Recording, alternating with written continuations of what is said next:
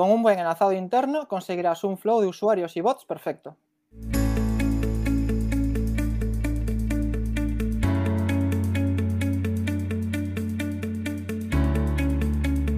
Hola, ¿qué tal? Bienvenida, bienvenido a Paradises, el podcast del equipo de Marketing Paradise. Te habla Jorge García, orgulloso cofundador de la agencia, y estás escuchando nuestro programa número 87, en el que vamos a contarte todo lo que debes saber sobre el enlazado interno de una web. En este programa vamos a profundizar lo que es el interlinking, que es un término que te suena un poco raro, pero que te va a ayudar mucho a partir de ahora. ¿Qué es las técnicas de enlazado interno que existen y su importancia para el posicionamiento Pero antes de hablar de términos raros, te recordamos que formamos parte de Redcast. Redcast, los mejores podcasts del mundo digital. En redcast.es tienes todos los podcasts que formamos la red de marketing y negocios digitales para que le eches un vistacillo por si te falta alguno por seguir. Y espero que no te falte por seguir, querido y querida oyente. Esta es la penúltima oportunidad que tengo de contarte esta temporada que estamos en Twitch. Twitch.tv barra Marketing Paradise. Si vas ahí, dale a seguir, por supuesto, y después disfruta de todos los directos que llevamos ya, donde hemos entrevistado a gente guapa, donde hemos compartido pantalla, hemos enseñado qué cosas eh, solemos hacer nosotros en la agencia. Estamos enseñando un montón de cosas que solo están en Twitch, no están en YouTube, no están en podcast, no está en el BOE, no está en ningún otro canal que no sea nuestro canal de Twitch. Así que vete por ahí, que seguro que encuentras cosas que te gustan. Y como seguro que también te gustan los dos compañeros que vienen hoy por aquí, empezando por Sara Velasco. ¿Qué pasa, Sara? ¿Cómo estás? Hola, Jorge. Bien, aquí. ¿Y tú? pues muy bien también. Y Pablo Segade, ¿qué pasa Pablo? ¿Cómo estás? Hola, muy bien, por aquí.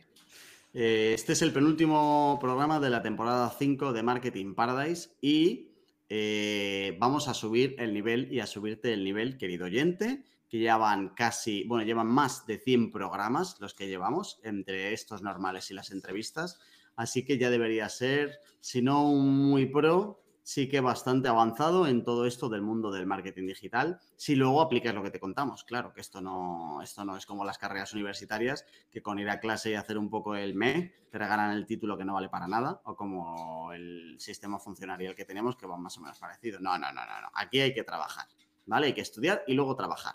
Y entonces hoy subimos el nivel con lo que se llama enlazado interno o interlinking en inglés.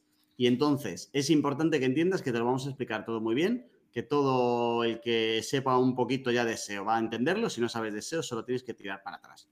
Pablo, cuenta para Dummies, para Muggles, para Mateus, para gente recién llegada al planeta Tierra, ¿qué es esto del interlinking o enlazado interno? Vale, el enlazado interno es una técnica eh, donde conectamos eh, las diferentes páginas de nuestro, de, nuestro site eh, de una manera estratégica, ¿vale? Para establecer una arquitectura de, la información que sea clara con el objetivo de posicionar URLs que, nos interesan. ¿vale? Es decir, esto tiene un trasfondo estratégico. ¿vale? En, en, toda nuestra web vamos a tener páginas que son más relevantes o menos en, función de los objetivos de negocio que tengamos. Entonces, el lanzado interno eh, consiste, si tú estás en una página concreta, para llegar a otra necesitas de alguna manera, ¿vale? En general, ya sea un enlace tal cual, un botón o cualquier elemento de diseño web, necesitamos de un enlace para poder saltar de una página a otra. ¿Vale? Eh, entonces, esa es la, o sea, creo que eso es la definición más clara. No sé si... Eh, creo que normalmente la gente cuando oye campanas y no sabe dónde, está más familiarizado con el link building, es decir, los enlaces que están de fuera a la nuestra. Lo que queremos contar hoy, ya en el penúltimo programa de la temporada avanzado top, es que cuidado porque puedes hacer muchas cosas que no dependan de webs de fuera y que te puedan ayudar para el posicionamiento. Y además, esto, si lo ponemos en una escala de, oye, ¿qué cosas te cuestan mucho trabajo o dinero hacer en función del impacto? Chicos, estaremos de acuerdo en que si trabajas bien el enlace interno, el esfuerzo no es muy alto porque al final es simplemente organizar tus enlaces, siempre va a depender de ti, etcétera. Ya en función del tamaño va a ser más grande o más pequeño, está claro, pero como lo que es eh, esto, que esta estrategia concreta, podemos hacer un montón de cosas así aquí que pueden tener un alto impacto, ¿verdad? O sea que es muy recomendable cuidar mucho todo esto del enlazado interno y empezar a planteárselo. Sí, totalmente, porque yo creo que ya lo hemos dicho en algunos programas, ¿no? Eh, pero yo creo que la parte del inbuilding, o habría que, hacerlo una vez que a nivel on-page la web está perfecta, ¿no? Y, yo creo que, o sería un poco empezar la casa por el tejado si empezamos a, a trabajar el inbuilding, los enlaces externos, cuando la web no está preparada a nivel interno con todos los enlaces que, debería estar. Y es eh, lo que comentaba Pablo antes, ¿no? Al final Google eh, salta de enlace a enlace y si en la web nosotros no ponemos enlaces internos, eh, va a ser muy va a ser muy complicado que Google pueda llegar a todas las páginas y pueda rastrear todas las páginas que nos interesan. Entonces yo creo que a nivel SEO es algo muy importante antes de, de ponernos a hacer estrategias del inbuilding y demás, que pues eso además va a llevar em, un tiempo extra y un dinero extra que con el enlazado interno no, es así. Algo además que sí, que nosotros dentro de la empresa tenemos muy claro que es antes de empezar a gastar dinero fuera, vamos a asegurarnos siempre de que todo lo que depende de nosotros está bien, de que tengamos la casa bien montada y luego ya saldremos fuera y toda la parte de on-page tiene que terminar también con este enlazado interno para que toda la fuerza, ahora hablamos de todo eso, eh, vaya donde toque cuando ya tengamos que meter fuerza de fuera, que sería el paso de después, una fase 2, cuando ya tenemos la casa bien montada. Em, venga, pues eh, Sara, eh, cuéntanos si quieres por qué es necesario trabajar todo esto para que la gente entienda ya de manera concreta qué beneficios tiene eh, un buen enlazado interno en, una web que además puede ser de cualquier sector y de cualquier tipo. O sea que todo esto vale para cualquier web que quiera posicionar en Google. Sí, eso es. Eh, serviría para cualquier web y de hecho es necesario para, cualquier web, ¿no? Y como comentábamos antes, es necesario a nivel SEO, pues por lo que eh, decía Pablo al principio, que pues eso, Google al final va saltando de enlace a enlace y si no incluimos enlaces internos en la web va a muy difícil que pueda rastrear y llegar a todas las URLs del site, pero aparte tiene otros beneficios em, que, no tienen tanto que ver con SEO, pero, pero que también, ¿no? Eh, lo primero es que eh, mejora mucho la experiencia de usuario y podemos conseguir también aumentar el tiempo de permanencia de los usuarios. ¿no? Si, si, alguien llega a una URL, a una página, a un contenido y, en esa página ponemos enlaces que están relacionados con lo que el usuario está leyendo, podemos conseguir que en vez de visitar una página, visite dos, por ejemplo, y que esté más, más tiempo en, nuestro, en nuestra web, eh, leyendo el contenido que le ofrecemos o viendo productos o lo que sea, ¿vale? Eso es súper importante porque también va a mejorar la conversión. Es decir, eh, si alguien está buscando información y nosotros tenemos un contenido que responde a ciertas cuestiones que está buscando el usuario y podemos relacionarlo con algún producto o algún servicio que estemos vendiendo, eh, pues eso va a mejorar también que la conversión porque vamos a orientar un poco al usuario a las partes de la web que a nosotros nos interesan. Entonces es súper importante por eso. Eh, un poco más a nivel SEO, también nos sirve para transmitir autoridad, ¿vale? Esto es muy importante y sin meternos así en cosas un poco más técnicas, ¿vale? Eh, normalmente la página de inicio, la página home de, una web suele ser la que más autoridad tiene, la que más fuerza tiene y a través del enlazado interno eh, podemos transmitir esa autoridad para pasársela a URLs que, que, nos interesan también en esa web, no solo la home, ¿vale? Y esto sí que sería muy importante.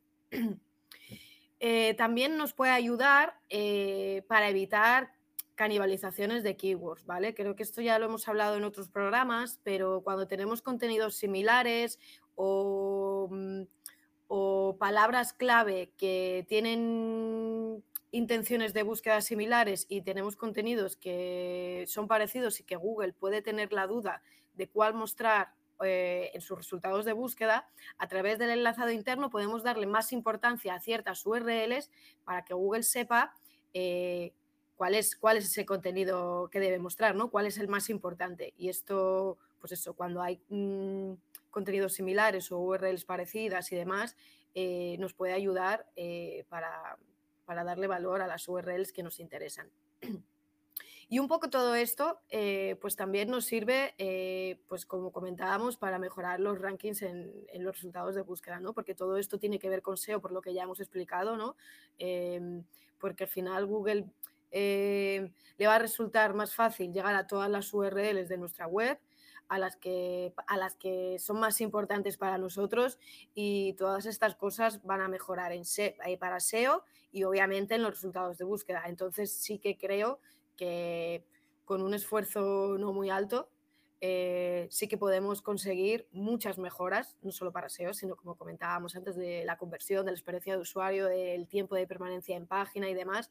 Eh, y creo que tiene muchísimos beneficios eh, teniendo en cuenta que el esfuerzo invertido en esto, o sea, ya depende un poco del tamaño de la web, ¿no? O si tenemos una web con 20 URLs, pues mm, va a ser más sencillo toda la estrategia de enlazado interno que si tenemos una web con un millón de URLs, ¿no? Obviamente. Pero, pero sí que puede eh, proporcionar muchísimos beneficios tanto para SEO como para conversión, eh, teniendo en cuenta que no vamos a gastar pasta de fuera, eh, por ejemplo, comprando enlaces externos, como hablábamos antes del inbuilding. Claro, es que los beneficios son muy altos para la inversión que pueda tener. Incluso aunque fuera una web de un millón de URLs, eh, claro, todo lo que hagas a nivel de SEO va a ser del mismo tamaño. Entonces, eh, lo importante aquí es que dentro de todo el listado de cosas que se puedan hacer eh, para mejorar el marketing, seguro que el enlazado interno es muy bueno en toda en, la, matriz inversión impacto, pero seguro además. Y es verdad que podríamos abrir un melón que es el de, oye, cómo, cómo tiene que jugar el enlazado interno en función de si es deseo o, no es deseo. Porque al final tú puedes tener eh, una serie de URLs. Imaginaos el caso donde hay una URL que a nivel de SEO ni siquiera la estemos indexando, cero importancia, pero que para el proyecto es muy importante, ¿vale? Y tenga que ser un sitio muy accesible para los usuarios. Claro, ¿qué hacemos ahí? Eh, ¿qué, pensáis vosotros? Que imaginaos que os digo, oye, mira, que la URL categoría, la clásica categoría de ofertas que no tiene ningún tipo de keyword y que solo está ahí de manera temporal y no sé qué, yo necesito que esté muy destacada y enlazada desde las categorías, desde la parte de categorías, porque claro, es muy importante que la gente vea que más allá de la categoría tengo una serie de URLs con promociones y tal y no sé qué. ¿Qué le diríais? ¿Qué me diríais a mí que yo soy el cliente? Y además soy muy cabezón y quiero que me convenzáis, convenzcáis, convenzáis, como se diga. Eh, ¿qué, me diríais? ¿Cómo afecta eso al SEO y cómo se podría trabajar para que, por un lado, vuestra estrategia de enlazado interno no se toque, pero por otro lado, ojo, cuidado que yo tengo mi estrategia comercial y mis cosas de UX y de web y de no sé qué, y eso sí que lo necesito. A ver, yo creo que a, nivel SEO creo que Sara estará de acuerdo conmigo que, a ver, no es un problema, pero no es nada positivo. Porque si estamos hablando de una página que a nivel usuario sí, pero a nivel SEO no tiene búsquedas ni nada, al final estás ocupando un espacio ahí que vas a tener que tomar la decisión como SEO de poner un no index a esa página, ¿vale? Porque es una página que a nivel SEO pues no importa, pero claro, si esa página, por ejemplo, está pues lo típico en el menú, una de las partes pues importantes, pues tú como SEO dices, vaya, bueno, pues voy a poner un no index, no debo porque el bot va a pasar por ahí un montón de veces, va a haber no index, es un poco que a nivel SEO pues no es lo apropiado, ¿vale? Pero si es a nivel usuario y demás, pues, eh, pues yo creo que se podría dejar. No sé qué opinas, Sara. Yo creo que, que este melón que ha abierto Jorge es algo que pasa mucho.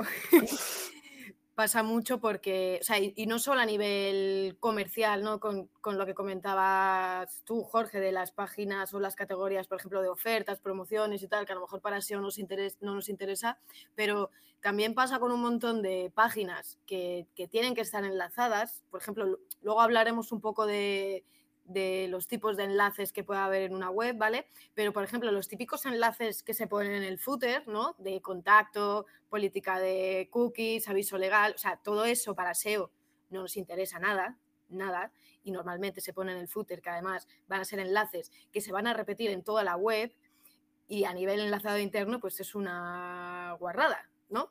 Pero es que tiene que estar, o sea, sí o sí. De todas formas, lo que decía Pablo, ¿no? O sea, eh, esas páginas se pueden poner en noindes para que no salgan los resultados de búsqueda.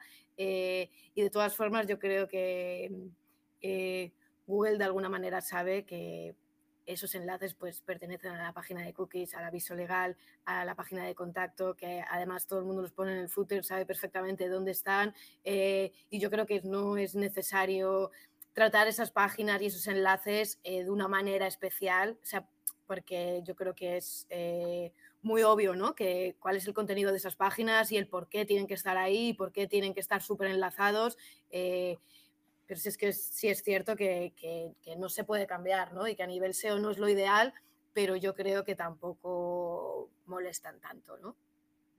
Lo que sí se puede llevar eh, la gente es, eh, igual que en alguna, en alguna ocasión ya hemos hablado en otros, en otros programas de canibalizaciones y de tal, de, oye, todo cambio que tú hagas en una URL dentro de la web, eh, el que se encargue de SEO tiene que gestionarlo. Es decir, primero tiene que saberlo, que ya es el primer paso, pero segundo, gestionarlo de alguna manera, todas las URLs. A lo mejor con esto pasa lo mismo, ¿no? Cada vez que alguien vaya a modificar un, enlazado, un enlace interno o vaya a añadir otro, etcétera, oye, háblalo con el SEO, que es tu amigo eh, y tu compañero de viajes, por si tiene que gestionarlo de alguna manera. O sea que creo que eso al final también puede ayudar a la gente para que sepa que más allá de los enlaces eh, de fuera y de que no haya URLs rotas, que sepa que si mañana mete 150 enlaces de golpe en algún sitio, o si cambia el footer, o si cambia el menú, ahora vemos esto, pues que sepa que esto hay que gestionarlo de alguna manera. A veces habrá que hacer algo o a lo mejor no, pero siempre tendría que pasar el SEO para gestionar eso de alguna manera. Creo que esto puede valer para todo el mundo y que sea consciente de ello. Venga, vamos a ver los tipos de enlaces internos que hay, que son diferentes. Pablo, cuéntanoslo tú, venga. Vale, cuando hablamos de los tipos de enlaces internos en la web, nos estamos refiriendo a, las diferentes partes de la web donde se pueden eh, poner, ¿no? Em, tenemos, por, ejemplo, eh, enlaces que son los más repetitivos, que suelen ser por ubicación el menú eh, el footer y los típicos sidebars, ¿vale? Que son como submenús, o sea, laterales. Em, y en ellos eh, tenemos todas esas URLs. Eh, bueno, en el menú tendrían que estar las URLs que más nos importan. En el footer, por las típicas, como bueno, lo que comentó Sara, ¿vale? Y si fuera un e-commerce, pues gastos de envío y demás. Y los sidebars, si seguimos un e-commerce, pues serían lo típicos que estén las categorías, ¿vale?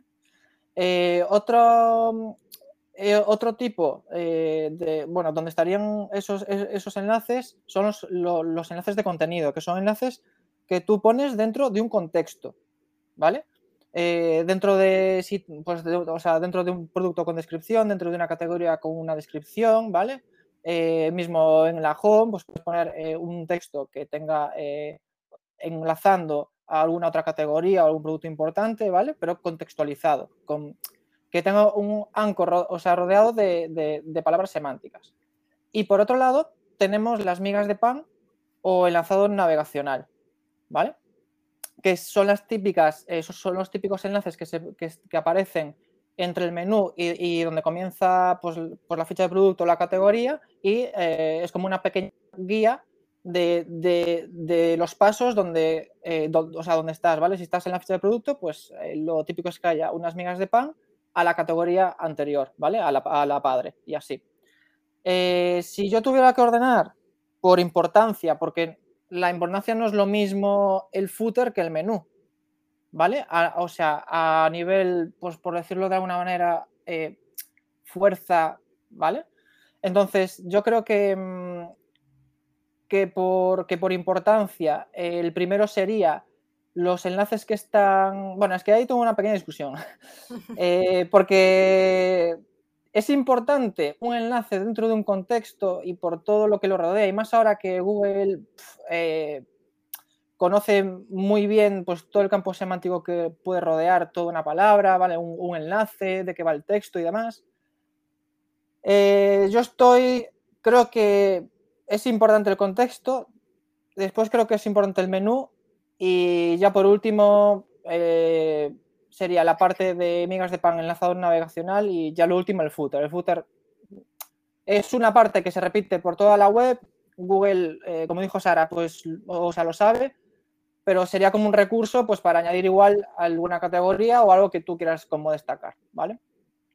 Pero yo creo que lo más importante serían eh, aquellos enlaces que están dentro de un contenido y el menú, porque el menú ahí tienes que poner las, las páginas que más, eh, o sea, más importantes eh, son de tu, bueno, de tu negocio, de tu web, ¿vale? Pero a la vez, sin dejar de pensar en el usuario, a ver si o sea, se trata de que tenga un orden, una lógica y una estructura, ¿vale? Y no sé, creo que ha, que, ha abierto otro melón yo también. Eh, cuidado porque a mí ahí me falta alguno, ¿eh?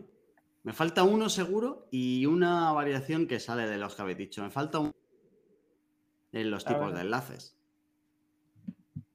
¿Cuál, Jorge? ¿No sabéis que, no, no pensáis que tipo, ah, faltan enlaces ahí, tipos de enlaces internos repetitivos, ¿vale? Menú y footer, ok. Migas de pan, ok. Eh, dentro del contenido está lo del anchor rodeado de palabras semánticas, genial. Pero me falta, primero de aquí, más que me falta comentar que más allá del enlace de contenido, si tú pones un botón, eh, cuenta también como enlace, aunque el, texto que tengas en el botón, dependiendo de cómo es el botón, no lo tiene en cuenta. Pero me falta también los enlaces de las imágenes, que aquí no están. Y por eso, por eso, yo todavía eh, os miro por el retrovisor.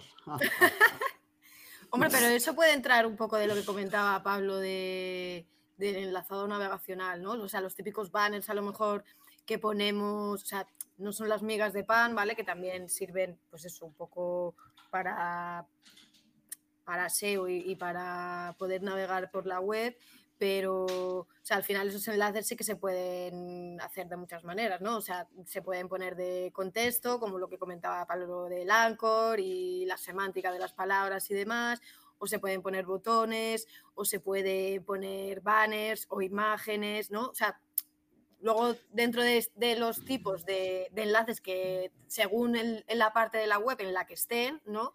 También podríamos hacer otra clasificación dependiendo, pues eso, de si son, si son de texto con su anchor, si son de imágenes, sí, pero e, botones. Por, ejemplo, en, esta parte de las imágenes, o sea, al final, por sacar algo constructivo, más allá de, la gracieta, es cuidado porque si todas las imágenes enlazan, por ejemplo, a su archivo original, eso no deja de ser un enlace que apunta de la imagen a su propia imagen, que genera una URL aparte, etcétera, que eso sí que habría que vigilarlo porque es un enlace, interno que puede no tener ningún tipo de sentido, ¿vale? Entonces, que la gente entienda que esas propias imágenes pueden generar enlaces que vayan a cosas que no tengan ningún tipo de sentido. Y luego hay otras que es verdad que eh, yo lo pondría como otro tipo de enlace porque los enlaces que lleven eh, las imágenes, la gente entienda que te pierdes la oportunidad de decirle a Google de qué va la URL a la que enlaza porque la imagen es lo que es. Puedes meter el alt y tal, pero que funciona más para describir la imagen que el enlace a la que apunta. Entonces, siempre va a ser mejor un enlace de texto que un enlace de imagen de cara al SEO. Mirad, por lo que hablábamos antes de que os decía, oye chicos, es que los enlaces, yo necesito un enlace que aunque para SEO no valga, que apunte a tal, a lo mejor eso sí que tiene sentido utilizar una imagen y no contextualizar ese enlace, que los que sí que sean 100% para SEO, que nos van a interesar esto que enlaces de imagen. ¿Estamos de acuerdo? Sí, sí, la verdad es que podría ser una solución. Vale. Ok, no te muevas, querido oyente, que vamos a seguir hablando de enlaces internos. Primero te dejamos los canales por los que nos puedes contactar. ¿Quieres insultarnos? Escríbenos a hola.mkparadise.com y veremos qué original eres.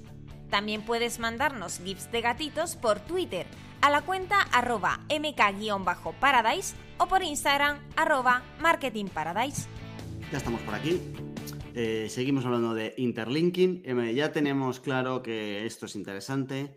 tenemos claro todos los beneficios que nos puede dar, sabemos un poco los tipos de enlaces internos que hay.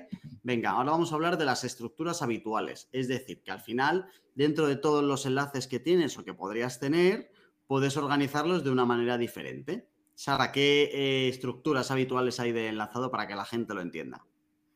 Vale, pues ahora que ya sabemos por qué es importante el enlazado interno, ¿vale? Surge eh, la pregunta de qué enlaces pongo y qué estrategia sigo y qué orden sigo y demás, ¿no? Eh, vale, pues hay como tres formas, como tres estructuras habituales que son las más comunes, ¿vale? La primera sería el enlazado interno vertical, ¿vale? Esto también va a tener mucho que ver con la estructura de la web, ¿vale? Eh, y el enlazado interno vertical eh, consiste en enlazar em, desde las categorías que están a un nivel superior, a las que digamos que están, que son subcategorías, por ejemplo, o que están a un nivel inferior. Es decir, eh, sabemos que mm, cuantos más niveles de profundidad haya, más le va a costar a Google llegar a esas URLs. Entonces, si por ejemplo tenemos una tienda online y tenemos una estructura vertical para unas categorías que, por ejemplo, sean, me lo invento, ¿eh? Eh, bicicletas de montaña, y dentro de bicicletas de montaña tenemos bicicletas de montaña, pues no sé, eh, rígidas. de paseo, rígidas o Pablo seguro que sabe muchísimo más que yo de eso, ¿vale? Pues entonces, dentro de la categoría general de bicicletas de montaña, podemos enlazar a esas subcategorías, eh, pues eso, las de suspensión, esta que decía Pablo, las rígidas, eh, por colores, me lo invento, ¿vale? Porque así la autoridad de esa categoría general eh, se va a traspasar a sus subcategorías o categorías hijas. ¿vale? Este sería un poco el modelo de enlazado vertical que podemos seguir siempre y cuando sea así la estructura de nuestra web. ¿vale? Eh, luego se puede dar el caso u otra estructura, otra técnica que se puede llevar a cabo, que sería, en contraposición a esta, en horizontal. ¿vale? A lo mejor podemos tener esas categorías que hemos dicho antes, ¿vale? Podemos mantenerlas tal cual, pero si semánticamente tiene sentido relacionar productos eh, o contenidos que a lo mejor no están ordenados de una manera vertical eh, y están a lo mejor al, mismo nivel de estructura, es decir, con la misma al mismo nivel de esa estructura, al mismo nivel de profundidad, pero están muy relacionados y por semántica o por cuestiones comerciales también tiene sentido enlazarlos, eh, se puede hacer también. Si, por ejemplo, para comprar esa bici de montaña de la que estábamos hablando, desde esa categoría, por ejemplo, eh, podemos enlazar a otra categoría siempre y cuando tenga sentido, mm, por ejemplo, yo qué sé, eh, porque a lo mejor para llevar esa bici necesitas un casco que también sea de montaña, por ejemplo, me lo invento. Entonces, serían contenidos que están relacionados, es decir, desde la categoría de bicis de montaña, pues te voy a poner un enlace a la categoría de cascos para bicis de montaña, porque está muy relacionado y tiene todo el sentido del mundo que alguien que busque un producto pueda estar interesado en otro, ¿vale? Eh, pero ya digo que eh, dependerá mucho de, la estructura de la web, que sí que hay que respetarla un poquito. Eh, este tipo de enlazado en horizontal, ¿vale? Sí que eh, se puede hacer mucho con los enlaces dentro del blog, ¿vale? Para relacionar posts que pueden estar em, eh, pues relacionados por el contenido, ¿no? A lo mejor yo estoy leyendo un texto, un contenido sobre cómo elegir mm, la mejor bici de montaña para mí, ¿no? Y si tengo otro post que, pues eso, está eh, estructuralmente al mismo nivel que el post del que estamos hablando, del que me estoy refiriendo, sí que podemos enlazarlo y eso sería, mantendría la estructura horizontal de enlazado, ¿vale? Eh, pero tendría todo el sentido del mundo si hay dos contenidos que están, que están relacionados y al usuario le merece la pena también, o sea, no solo para hablar los beneficios que tiene a nivel SEO y tal, sino que hay que pensar mucho en el usuario y que tenga sentido eh, si está leyendo un contenido y tengo otro similar o complementario que le puede ayudar a, resolver esa duda o a completar esa información que necesita eh, y así puede estar más tiempo también en la web, ¿no? Eh, aunque la realidad, ¿vale? Independientemente un poco de la estructura de la web, que sí que hay que tenerla mucho en cuenta, es que el enlazado, la estructura sea un poco mixta, ¿no? Tenga un poquito de las dos, ¿no? A nivel vertical y horizontal, pues eh, creo que además sería lo más natural posible y, casi siempre es lo más lógico, ¿no? Que no tengas que seguir siempre una estructura porque sí, que digas, no, pues yo voy a seguir una estructura de enlazado interno vertical eh, porque creo que tiene más sentido y que lo fuerces eh, cuando realmente, pues eso, mm, en algunos contenidos mm, tiene todo el sentido del mundo enlazar de manera horizontal. Entonces, lo más común es que pues se mezclen un poco las dos y que no sean todos los enlaces de un tipo eh, o de otro mm, según la estructura. En, realidad, yo creo que el ejercicio no es voy a decidir qué tipo de estructura quiero y ya luego adapto mi proyecto a ella, sino que en realidad no, no creo ni que tenga que haber en algún momento alguien que diga, a mí qué estructura de enlazado interna tengo, ¿sabes? O sea que al final esto yo creo que es más de, oye, eh, qué tipo de proyecto tienes y qué tipo de contenido tienes y en función de eso, pues te vas a acercar más a un tipo de estructura o a otra. O sea, a lo mejor para una parte transaccional de una tienda online, la parte vertical puede ser interesante porque de una categoría eh, principal salen muchas subcategorías y el enlace entre ellas puede tener sentido, pero eh, te vas a ir rápido a una mixta en cuanto tengas una parte de contenidos, por el ejemplo que ponía Sara, que era, era muy clarificador. Es decir, que al final yo estoy hablando aquí de petunias y de petunias a lo mejor ya tengo cuatro artículos relacionados con las petunias, pero es que a lo mejor las petunias están dentro de una categoría que son eh, plantas de interior que creo que son de interior, las petunias. Creo que no he visto una petunia en mi vida, Julio. Y, de ahí a lo mejor, pues te puedes ir a alguna planta de interior que no es petunia, pero que sí que pueda tener sentido, o incluso un artículo de las plantas que más de moda están en el 2021. Y, y pueden que estén las petunias, pero estarán otras. Todo eso te lo va a decir solo tu contenido, no te lo tiene que decir la estructura del enlazado. Pero sí que es verdad que eh, cuanto más eh, número de enlaces tenga y, los enlaces que le lleguen sean de las partes de más autoridad, le estás dando mucho más peso a Google esa página concreta. O sea que también hay que entender que si tú a nivel de negocio tienes 10, 12, 500 URLs, que son tu top URLs que más te interesan, intenta que todo el contenido que prepares sea enlazable a las categorías que más te interesan. Pero que al final esto, siempre lo hemos hablado en SEO, de empezar desde el negocio. Si tú tienes cinco categorías que te interesan y una de interior, pues joder, intenta que luego todo lo que hagas de marketing, incluyendo las URLs nuevas que vayas a sacar de contenido, sean relacionadas con plantas de interior como para enlazarlas y entonces el número de enlaces en cantidad y en calidad será superior y por lo tanto estarás destacando a nivel del enlazado interno también lo que a ti te interesa, igual que lo destacas en redes sociales o en email. Eso es, sí, yo creo que mm, que en mi opinión, ¿vale? Eh, independientemente de la estructura, pues eso, que no piensas qué estructura de enlazado quiero seguir, vertical, horizontal o mixta. O sea, sí es cierto que no lo piensas así, pero sí que creo que la estructura de la web en sí tiene mucho que ver, por lo que decía, ¿no? Que si tenemos URLs que están a niveles de profundidad eh, mayores, eh, sí que a Google le va a, le va a costar un poquito más rastrear esas URLs. Entonces sí que es importante mucho eh, conocer la, estructura actual de la web, por lo que decíamos, eh, si, tenemos categorías generales que de ellas salen más subcategorías, esas subcategorías deberían estar enlazadas desde su principal, eso sí que creo que es muy importante. Eh, y aparte de la estructura de la web, lo que decías tú, Jorge, un poco el contenido y la semántica, ¿no? Si, yo creo que esas dos cosas son súper importantes a la hora de, de decir qué páginas enlazo y desde dónde. Y desde dónde. Yo creo que son como los dos eh, factores más, más importantes.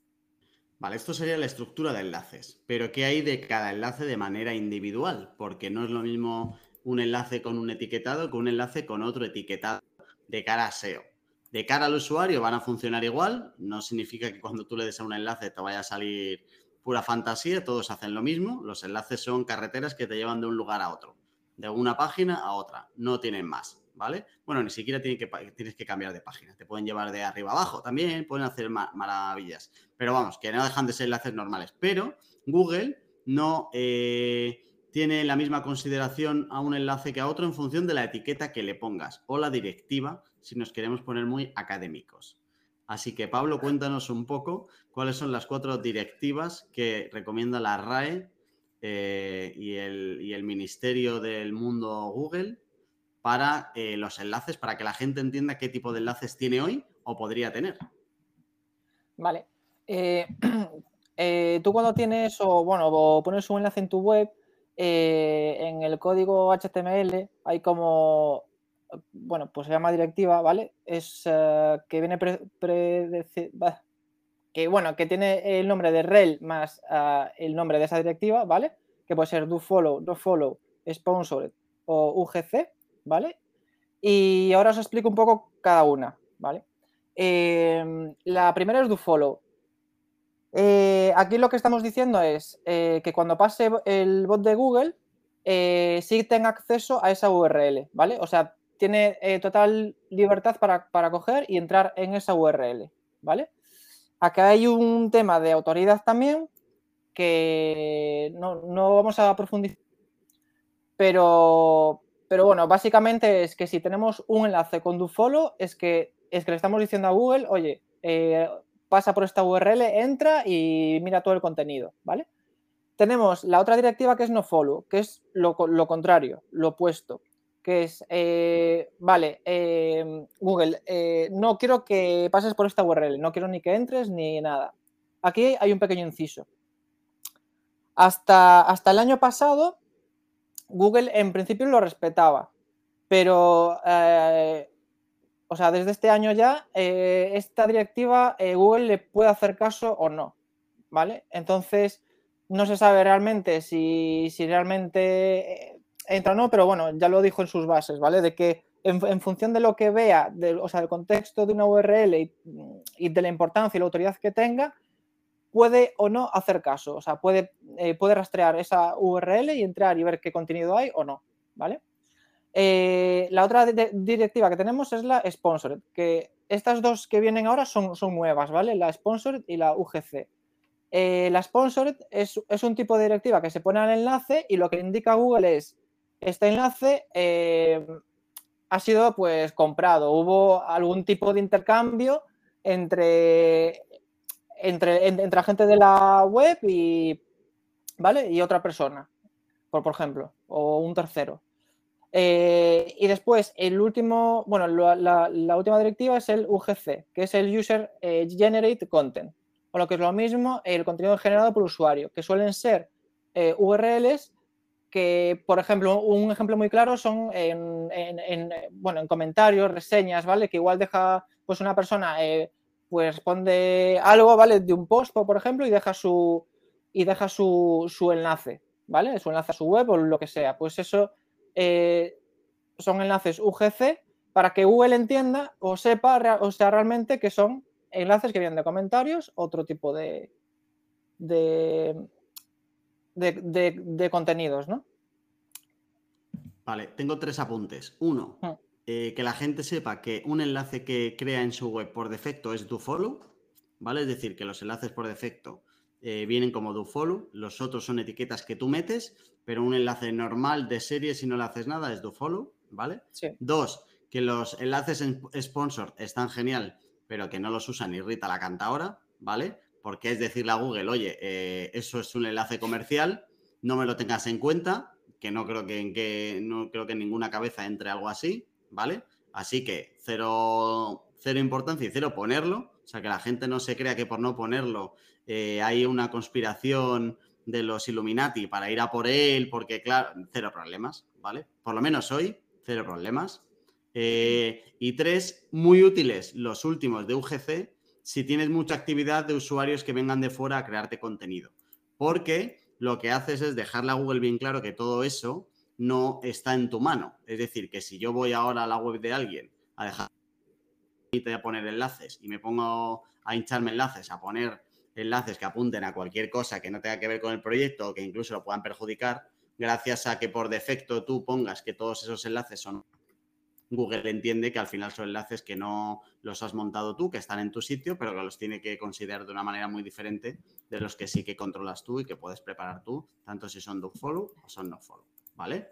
Entonces, con esto tendríamos las cuatro posibles etiquetas. Lo ideal siempre, cuando te enlaces entre páginas que sí que te interesan, es que los dejes como vienen, que sean do follow. Pero bueno, que sepas que existen estas cuatro, pues porque al final estas cuatro también te valen para los enlaces de fuera. Es decir, para cuando tú consigas enlaces de fuera a tu web, puedes utilizar y ver estas etiquetas, lo que comentábamos antes de ver el HTML y la etiqueta que tienen y tal, pues exactamente con esto lo puedes, lo puedes encontrar. Vale, con esto tendríamos el programa hecho. Conclusiones finales. Sara Velasco, junta todo esto y haznos una buena tarta de final de programa. Venga. Eh, yo creo que así un poco a nivel resumen de todo lo que hemos hablado y, cosas que hay que tener en cuenta antes de que nadie se ponga a poner enlaces a diestro y siniestro en su web, ¿vale? Creo que lo primero de todo, lo más importante sería saber qué URLs son las más importantes para nosotros y cuáles nos interesan más de, toda la web, ¿no? Creo que eso sería el principio de todo y lo que hay que tener muy claro antes de empezar a, poner enlaces como locos, ¿vale? Em, no lo hemos comentado, pero creo que igual sería interesante eh, explicar cómo podemos saber eh, qué enlaces son los más repetidos dentro de una web, ¿no? Que creo que sería algo también muy importante antes de eh, ponernos a, enlazar porque sí, ¿no? Mm, si no ha habido una estrategia detrás y no se ha pensado em, cómo poner esos enlaces antes, ¿no? Pues antes de hacer nada, mirar qué enlaces son los más repetidos actualmente, ¿no? hay herramientas con las que se puede saber, ¿vale? Eh, como Screaming Frog, que te dice eh, cuáles son los enlaces más repetidos de toda la web y ahí puedes ver un poquito si los tienes que cambiar, si los puedes dejar. Eh, te puede servir de, como guía pues, para saber qué cambios puedes hacer, sobre todo cuando estamos hablando de webs muy grandes, ¿no? que no vas a ir página por página para ver qué enlaces hay ¿no? en, cada, en cada contenido. Entonces, creo que eso es importante, ¿no? conocer el estado inicial a nivel enlazado interno de una web y saber qué URLs son las más importantes para nosotros antes de decidir eh, un poco la estrategia de interlinking que vamos a llevar a cabo. ¿no? Eh, como comentaba antes, también eh, es importante conocer la estructura de la web, que también nos puede ayudar herramientas como Screaming Frog para, para, para saberlo, si no, si no hemos decidido nosotros la estrategia de antes a nivel SEO. Em, creo que es importante también saber la estructura actual de la web, por lo que comentaba, ¿no? Por si tenemos URLs que están a niveles de profundidad mayor, tenerlas, eh, tenerlo en cuenta por si hay que potenciar esas URLs a través del enlazado, ¿vale? Eh, y como hablábamos también del contenido y de la semántica y demás, eh, tener un poco delante el estudio de palabras clave para saber qué páginas existen en la web, pues eso, sobre todo si tenemos webs muy grandes con un listadito también de todos los posts, si tenemos blog y demás, para tener un poco de un vistazo así más rápido, un poco todos los contenidos que tenemos y saber cómo los vamos a relacionar eh, según el significado y la semántica de, cada texto. ¿no? Eso yo creo que también sería importante y sería eh, fácil para luego decidir los enlaces que vamos a poner. Y algo que también me parece súper importante y que pasa muchísimo es que nos ponemos a enlazar, ¿no? Em, con estrategia o sin estrategia detrás, me da igual.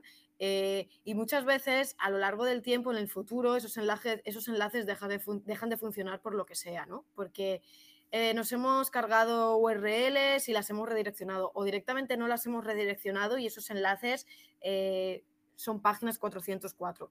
Todo eso hay que solucionarlo, ¿vale? Si, ya hemos hablado de la importancia del enlazado interno y de los enlaces internos dentro de una web, si enlazamos a páginas que no existen, que en su día existieron pero actualmente no existen, o páginas que ahora mismo dan un código de estado de 301 porque las hemos redireccionado, todo eso habría que cambiarlo, ¿vale? Y entonces es importante cada X tiempo chequear que todos los enlaces funcionen bien y eh, si no es así, cambiarlos. ¿Vale? Igualmente mm, con otros errores de servidor o lo que sea, todo eso hay que tenerlo en cuenta porque sería contraproducente si, si estamos eh, apostando por el enlazado interno para que nos aporte esos beneficios de los que hablábamos al principio, tanto a nivel SEO como a nivel experiencia de usuario, y lo malgastamos enlazando a páginas que no funcionan o que redireccionan a otras, ¿no? Pues al final, en una redirección, digamos que eh, como Google va saltando de enlace a enlace, ¿vale? Cuando encuentra un enlace en el contenido, si ponemos un enlace que redirecciona a otro, digamos que va a hacer como dos saltos, ¿vale? Y lo, podemos hacer más sencillo y directamente poner el enlace a la URL final, ¿no? Creo que hay veces que esto no se entiende porque se, no, pero si el enlace funciona, me redirige a una página que sí existe. Sí, ya, pero digamos que Google ha tenido que chequear como dos URLs y una de ellas no funciona porque redirecciona, ¿no? Entonces, creo que eso sí es importante hacerlo, aunque a nivel usuario, pues eso, no haya problemas en clicar en un enlace y que puedas ver la página correctamente, pero hay que controlar esos 301 que, pues eso, eh, a veces se van dejando y dejando y dejando y luego de golpe tienes que ponerte a cambiar cientos y cientos y cientos de enlaces que, es que pasa y, es un coñazo. A gestionar todas las URLs. Cada vez que hay algún cambio, eh, tienes que llamar al SEO. El SEO tiene que, tienes que llamar más al SEO que al Telepisa, para que la gente lo entienda. hay gente que llama más al Telepisa que al SEO. Y no puede ser. Sí, es verdad. No puede ser. Vale, pues gracias Sara, gracias Pablo, un placer. A ti. A ti. Y a ti, querido oyente, pues también un placer muy grande.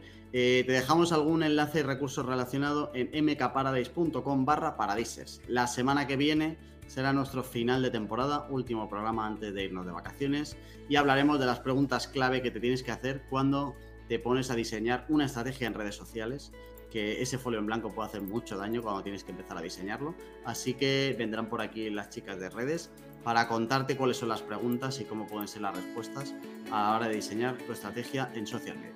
Así que, si no lo has hecho ya, suscríbete a Paradisers para poder decir eso de yo ya les conocía antes de que fueran famosos. Hasta la semana que viene.